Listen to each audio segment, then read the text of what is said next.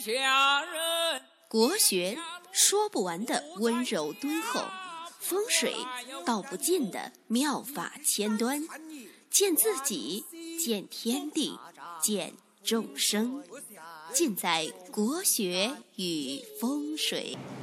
各位亲爱的听众朋友们，大家好，我是罗云广志。今天呢，给大家讲一个话题，就是科学和玄学。科学和玄学呢，其实是一个争论了很久的一个话题。那从晚清到民国，就是我们历史书上所学的这个德先生和赛先生，哎，就是一直争论不休。到现在呢，两个阵营还在相互的争论，反正谁呢都没有办法去说服谁。科学和玄学呢，它都是认识世界的一个方法，只是呢，他们的方法呢相差实在是比较大。那一个呢是从山下往山上，哎，一点一点的拱；那一个呢是从山上往下瞭望。所以说，彼此所站的位置不一样，那争论呢也就自然的就喋喋不休。那我们要理解。科学和玄学，还要呢从他们的各自的定义入手。那百度上对科学的定义是什么呢？那科学呢是具体的事物及其客观规则，具体的实事求是，诸多的实践经验，实证之学。科学主要内容是具体的世界观与具体的方法。呃，这个比较绕呢。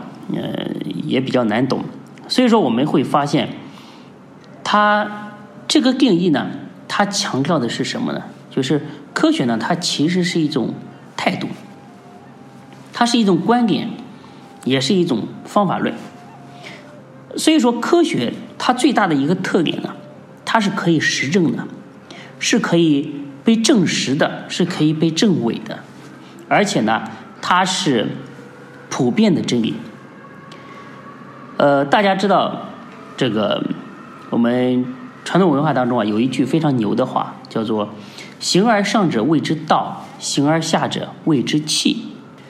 那科学呢，可以总结归纳为一种形而下学，就是在物质世界、在物理世界的研究，通过大量的数据，通过技术，通过实验，哎，不断的去总结、探索、去证伪，然后呢，去认识这个世界。所以说，我们一提到科学啊，就会联想到这个电脑啊、仪器啊、设备啊，很多的实验啊、瓶瓶罐罐啊，哎，这些联想。那什么是玄学？玄学的解释呢，是形而上学的一种统称。那什么是形而上呢？也就是说，它的定义是什么呢？形而上学呢，它是哲学的一个分支学科，其对存在的研究。它亦被提出是对科学以外，哎，无形体、不可证明的事物的研究。所以说，从这个名词啊，你就可以看出来，这个东西呢，它不太好理解，因为玄学嘛，又比较玄，对不对？玄之又玄，众妙之门。那玄学的范围很广，啊，它最早被提出来的时候呢，它是魏晋时期，魏晋时期的一个。显学，哎，魏晋的士大夫阶级啊，就比较研究玄这个玄学。后来呢，把这个这个《周易》《山医命相卜》，哎，或多或少的呢，都纳入了这个玄学的体系。所以说，玄学呢，现在提出来之后呢，它是一个包罗万象的，它而且呢，是一个非常东方化的、非常中国化的一门学问。那玄学和科学一样的，它也是认识世界的一种方法，只是认识世界的这个办法相差实在是有些大。那科学呢，它认识这个世界啊，这个成本比较高，对吧？电脑啊、计算机啊、瓶瓶罐罐，对吧？需要这个很多的投入。但是玄学需要啥呢？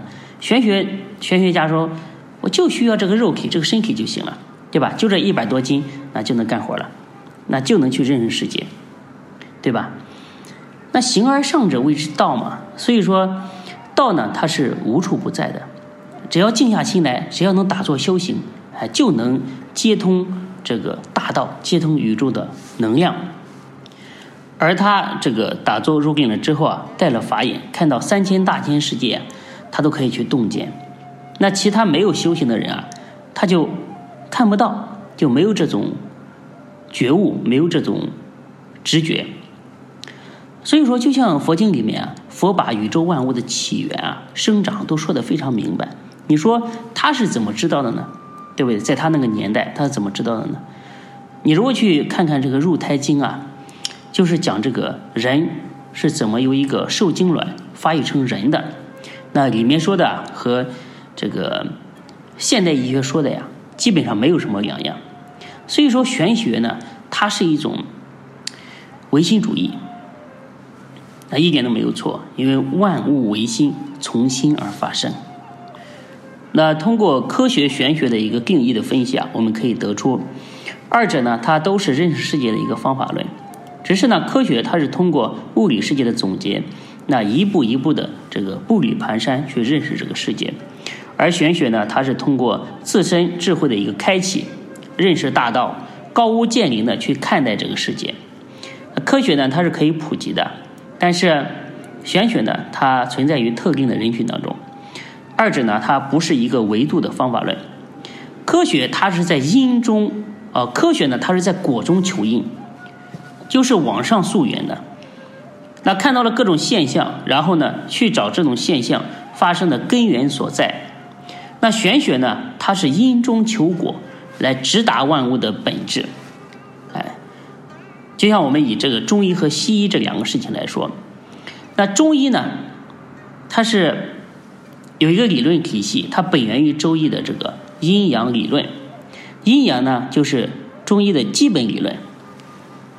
那他先是有了这个基本的理论之后啊，分出了五行，然后再把人体，呃，分了这个阴阳五行，然后把各种脉象、植物药、万物啊，都纳入这个理论之后啊，然后再去看病，再去瞧病。所以说，你说人的这个气啊，这个经络啊，是看不到、摸不着的，但是古代的智者啊，就能通过这种高能的智慧啊，把它给洞见。把它给发现，然后呢，去给人治病，而且呢，非常的有效。但是呢，西医不是这个套路。西医说我们要先认识人体，对吧？要先看病呢，先去认识人体，哎，啊，弄个死人呢来解剖，然后看看人体呢，它是一个什么样的原理，然后呢，根据解剖的人体啊，一点一点的去认识人，哎，就是这样一个过程。所以，所以大家就知道这两个学问啊。它是一个是往下追溯，一个是往上追溯，就是一个是是果中求因，一个是因中求果。那还有一个科学和玄学啊，它有一个相，玄学可能是没有被证明的科学，但是呢，没有科学精神的科学啊，它其实就是玄学。什么意思呢？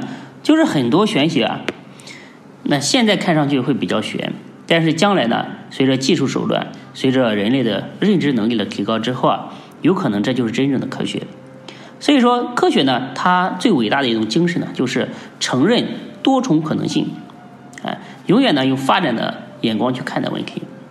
我相信未来道家、佛家很多的东西啊，都被证明出来都是真理。那么科学，以前当时很科学的东西啊，现在呢都被证明啊是不正确的，是不完善的，是不科学的。